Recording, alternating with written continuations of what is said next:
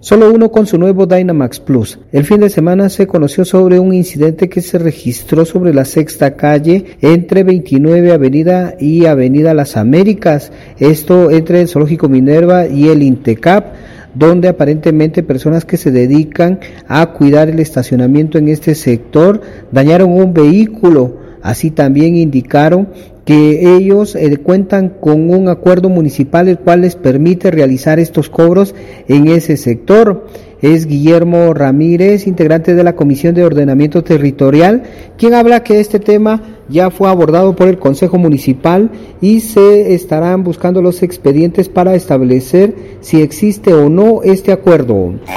Eh, hace unos días se hizo público en algunos medios de comunicación y por las redes sociales de que eh, eh, surgía una denuncia ciudadana relacionada a cobros ilegales y abusos de parte de un grupo de personas que tienen ocupado un espacio en, entre el zoológico Minerva y, y el INTECAP.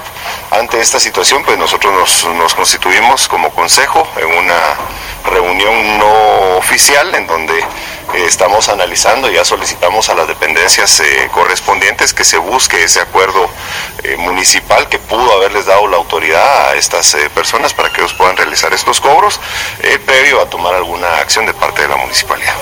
¿Aún no se tiene, tiene certeza de si funcionó?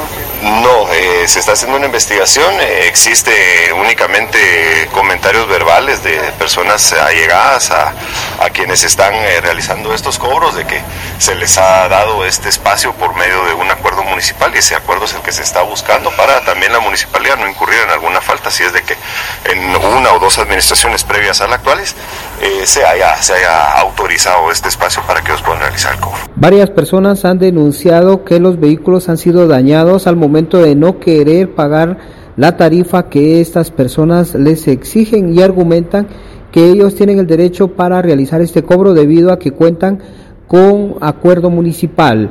Regreso a cabina. ¿Qué gasolina te da más rendimiento?